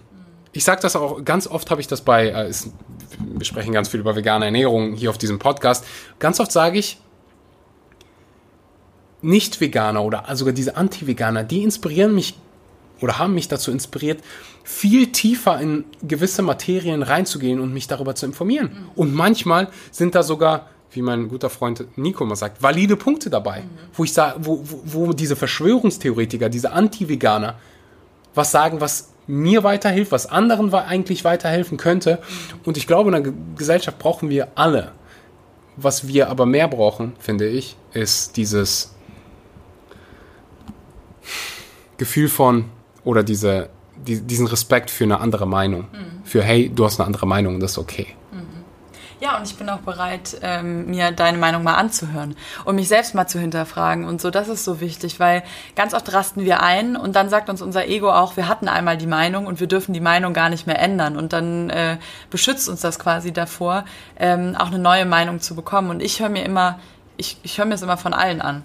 Und ich höre dann immer rein und sage immer, ich habe jetzt gerade, stehe jetzt gerade an dem Punkt, aber es kann auch sein, dass ich in zwei Wochen wieder woanders stehe und ich bin einfach offen. Und das ist wichtig und ich bin auch trotzdem liebevoll, auch wenn jemand anders eine andere Meinung hat. Und das versuche ich mir immer beizubewahren, diese Offenheit, weil wenn du offen bist, bist du auch liebevoll. In dem Moment, wie du zu bist, bist du getrennt.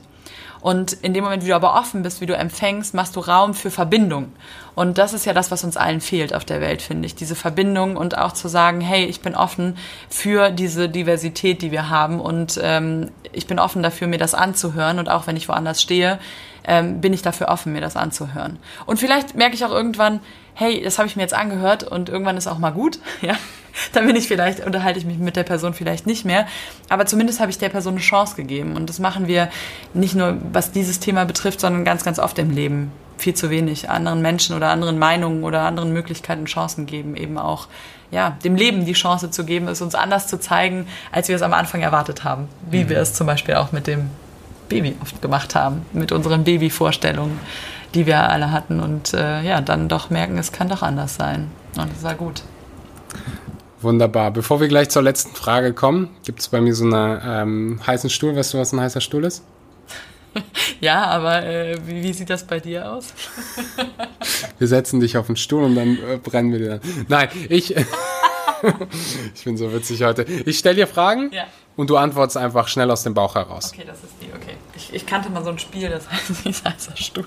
Aber ist egal. ist egal? Ja, okay. okay. Eine Sache, die du dir von Herzen wünschst, aber immer noch aufschiebst. Dass ich mir nicht so viel Gedanken mache, was andere brauchen, sondern mir manchmal erlaube, frei aus meinem Herzen mal zu gucken, was kann ich in dem Moment, ja, das Leben, was, was ich in dem Moment mal brauche, das fällt mir manchmal sehr schwer. Wunderschön. Einen Ort, an den du unbedingt mal hinreisen willst. Hawaii. Ich auch! Mega geil! Nächster Podcast Hawaii. nächster Podcast Hawaii. Ähm, davon kann die Welt gerade mehr gebrauchen.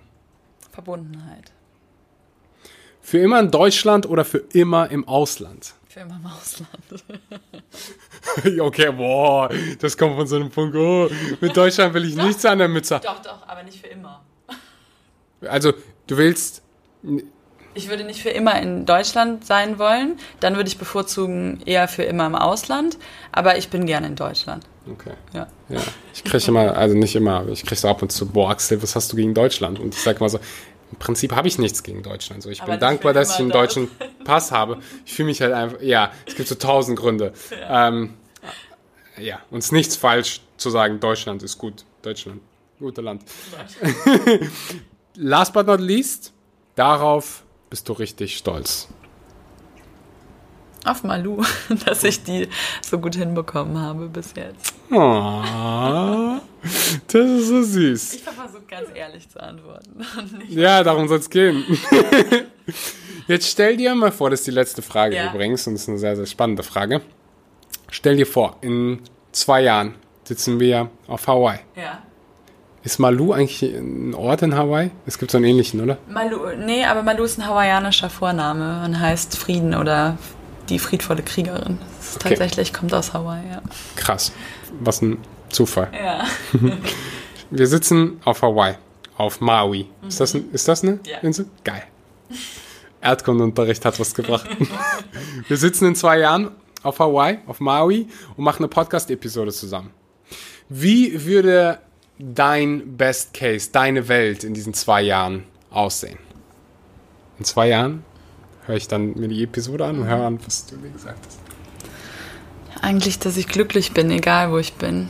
Das ist so mein, mein Wunsch, weil dann bin ich nicht abhängig davon, was im Außen ist. Ich möchte einfach, dass ich zufrieden bin und äh, ja, mein Herz offen habe, egal wo ich bin. Das wäre mein Best Case. Was für eine romantische Antwort. ich dachte, ich sage jetzt so, keine Ahnung, meine, meine Hütte am Meer. Ja, das habe ich ja schon. Äh, das ist ja alles. Und was nützt einem die Hütte am Meer, wenn man nicht glücklich ist? Das Ich wollte es gerade sagen. Ja, richtig, richtig guter Punkt. Tanita, es hat mega viel Spaß gemacht. Ich glaube, die Episode ist sehr, sehr schön geworden. Falls du äh, Tanita persönlich Danke sagen willst, schau gerne auf Instagram vorbei. Ähm, du findest die Links natürlich alle unten in der Beschreibung. Wirst du irgendwann mal wieder nach Deutschland kommen und äh, ein Seminar machen? Bestimmt. Und sonst gibt es Nennst du die Sem Sem Seminare oder ja, Workshops oder Circles, Women's Circles. Mache ich sehr, sehr gerne. aber dann mit ähm, Social Für Mamas auch. Ja, das So- ist dann hoffentlich nicht mehr, wenn ich in Deutschland bin. Dann hoffentlich wieder mit Gruppenkuscheln. Mit Gruppenkuscheln. Ja. Ja. ja. Ich bin froh, dass wir mittlerweile wieder Menschen anfassen dürfen. Ja. So. Ich auch. Ähm, ich bin froh, dass ich dich anfassen kann. Tanita, jetzt gehen wir hoch. Äh, krass auch, dass Malu einfach so ruhig war. Ja, Eine Stunde ohne Mama. Kein Geschrei. ja, alles gut.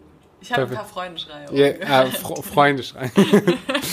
Tschö, Danke, alles klar? Axel, für deine Zeit, für das Interview, für das Gespräch, für dein Sein. Ja. Ja, es hat mir auch sehr, sehr viel gegeben, das Gespräch. Und danke, dass ich, ja, dass du dir die Zeit genommen hast für das Gespräch. Oh. Danke, dass du auch zugehört hast. Falls du bis zum Ende ge- zugehört hast, lass es mich gerne auf Social Media wissen. Tag Tanita, tag mich, teile teil diese Episode in deinen Stories und dann können wir persönlich Danke sagen. Ich freue mich aufs nächste Mal. Ciao, ciao.